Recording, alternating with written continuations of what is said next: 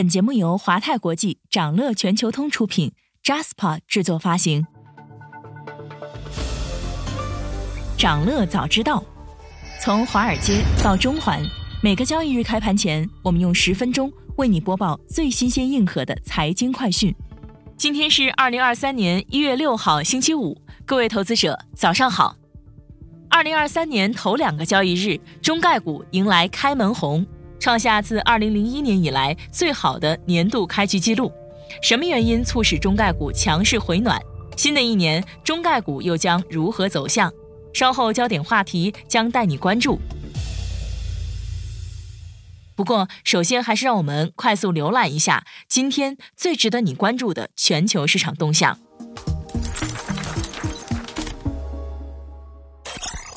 一月八号起恢复香港签注。恒指重回两万一千点上方，周四港股再度走强，截至收盘，三大指数集体收涨，科技指数和国企指数双双涨超百分之一点五。盘面上，大型科技股持续活跃，旅游、餐饮等消费股涨幅居前，汽车股继续反弹，家电股、苹果概念股、航空股、燃气股、教育股齐涨。此前连续上涨的手游股、电力股、豪赌股逆势走低。港口和航运股表现萎靡，南下资金净流入五十三点六一亿港元，大市成交额为一千七百四十一亿港元。分析认为，港股持续反弹来源于防疫措施优化。国务院联防联控机制综合组发布关于优化内地与港澳人员往来措施的通知，通知指出，内地与港澳人员往来措施优化，不再对自香港入境的人员核酸检测。一月八号起恢复办理内地居民旅游、商务赴港签注。自二零二二年以来，国内和出入境政策逐步调整，对我国出入境客流修复产生正面影响，提振跨境旅行社、跨境商务酒店复苏信心，有利于服务业出海。经济数据显示，美国劳动力市场仍然强劲，强化了投资者关于美联储将继续加息以遏制通胀的预期。周四。美股集体收跌，三大指数都跌超百分之一，标普五百指数的十一个板块几乎全军覆没，其中房地产板块收跌百分之二点八九，表现最差；能源板块上涨百分之一点九九，是唯一收涨的板块。热门中概股多数上涨。小非农爆热，美国十二月 ADP 就业人数远超预期。美国 ADP 研究院公布的报告显示，十二月美国就业人数。增加二十三点五万人，远超预期的十五万人。然而，工资增速暴跌，回落速度为三年来之最。从行业角度看，面向消费者的服务行业引领就业复苏，同比增加二十一点三万人；而金融信息行业则出现下降。美国十二月服务业连续六个月萎缩。标普全球公布的数据显示，美国十二月 market 服务业和综合 PMI。都创二零二二年八月以来中值新低，也都连续六个月萎缩。美国制造业 PMI 已连续两个月下滑，十二月综合 PMI 在大型经济体中垫底。糟糕的综合 PMI 数据为该国四季度 GDP 蒙上阴霾。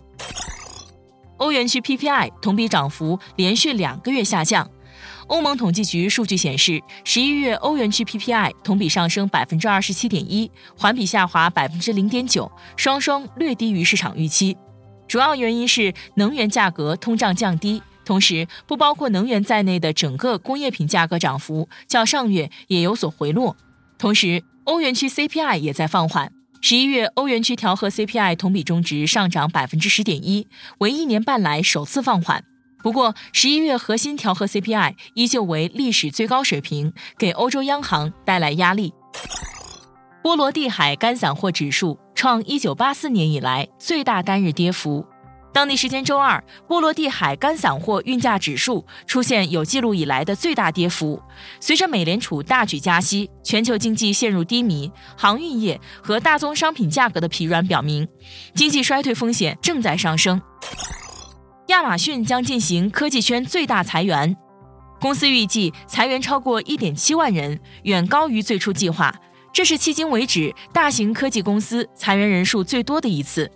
随着顾客重新回到实体店购物，网络商品需求开始下降，亚马逊还启动了一项成本削减评估，以砍掉无法盈利的部门。想了解更多新鲜资讯，与牛人探讨投资干货，欢迎进入掌乐全球通 App。掌乐全球通是华泰国际旗下自主研发的一站式财富管理平台，为全球华人投资者提供港、美、A 股及新加坡市场的股票交易、公募基金、ETF、保险、智能投顾等多元化金融产品及服务。点击节目 Show Notes 中的链接，现在就一键直达掌乐全球通。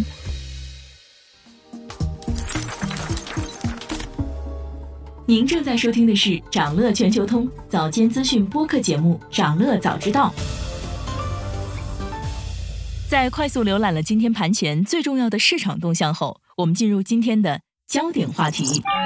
每期节目我们会挑选一个全球最值得中国投资者关注的热点事件，为你从更多视角拆解它可能对市场带来的影响。今天我们关注的是中概股创历史纪录的开门红。二零二三年头两个交易日，中概股迎来开门红，涵盖了六十五家在美上市中概股的纳斯达克金龙中国指数累计涨百分之十二点六五，是自去年八月三十一号以来首次重新站上七千五百点，创下了近四个月新高。两天里都强势跑赢了美股大盘，纳斯达克金龙中国指数在本周两天内的累涨幅度，创下从二零零一年以来历史上最好的年度开局记录。与二零二二年的开年形成鲜明对比。当时，纳斯达克金龙指数曾经创下历史上最糟糕的新年两日表现。不过，从去年十月触及阶段低位以来，纳斯达克金龙中国指数已累计大幅反弹约百分之六十九，这也跑赢了标普、道指和纳指的大盘反弹幅度。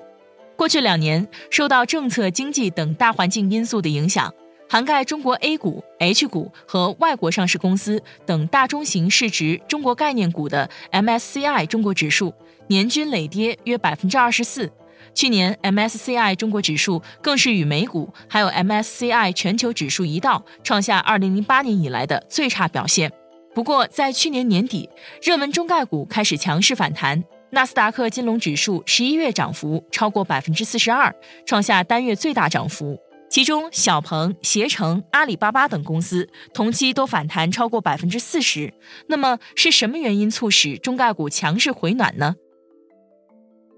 一方面啊，防疫优化措施的落地和支持经济发展的各项政策，有机会逐步改善国内经济和消费环境，很大程度上提振了市场信心。相关机构表示，看好国内经济与消费逐渐复苏。受疫情影响较大的公司有机会先后迎来估值修复和业绩修复，全面看好中国资产价值回归。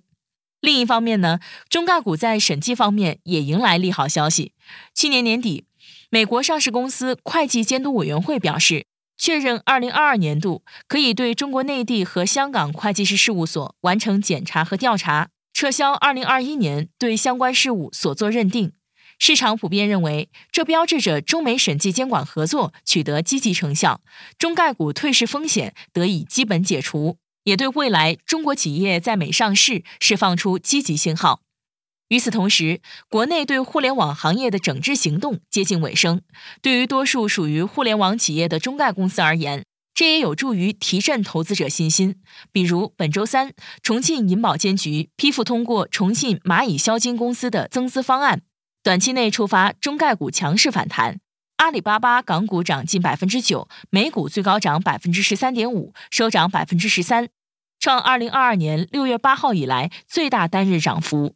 有分析认为，中国对互联网平台企业的监管正在释放更为乐观的信号。那在目前情况下，中概股在二零二三年会面临怎样的局面？总的来看，在美国衰退风险加剧、中国防控政策持续优化、国内经济前景好转的情况下，华尔街分析师们纷纷看涨中国股市，外资也纷纷涌入一系列以中国为布局重点的 ETF 基金。比如，渣打银行将今年中国股票评级上调至增持，几家全球主流投行和资产管理公司都预测。MSCI 中国指数明年将实现百分之十至百分之十五左右的正回报。摩根士丹利认为，该指数甚至可能大涨百分之二十五。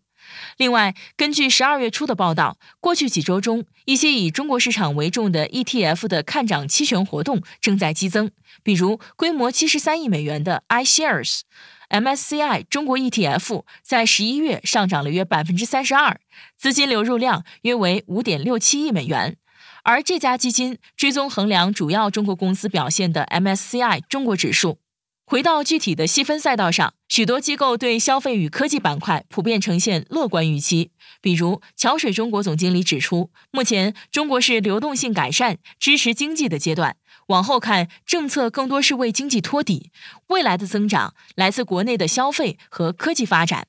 还有分析人士指出，在经历了一段时期的优化调整后，相关行业正在迈向良性竞争和高质量发展的轨道。目前，相关政策基调对包括平台经济、游戏在内的互联网板块构成了实质利好。此外，有分析认为，后疫情时代经济重新开放后，航空公司、餐馆、旅游公司和消费品企业将受益于消费者可以自由支配支出的增加。明年企业盈利复苏将提升估值。高盛也将南航、东航、国航和美高梅中国、永利澳门等等纳入受益于经济复苏且在港美上市的中概股。今天还有这些即将发生的日程值得你关注：美国将公布十二月非农就业报告、十一月耐用品订单、工业订单月率、ISM 非制造业指数。欧元区将公布十二月经济景气指数和 CPI，德国将公布十一月零售月率。以上就是今天掌乐全球通、掌乐早知道的全部内容，期待为你带来醒目的一天。祝您在投资中有所斩获，我们明早再见。想了解更多新鲜资讯，与牛人探讨投资干货，现在就点击节目 show notes 中的链接，进入掌乐全球通 app。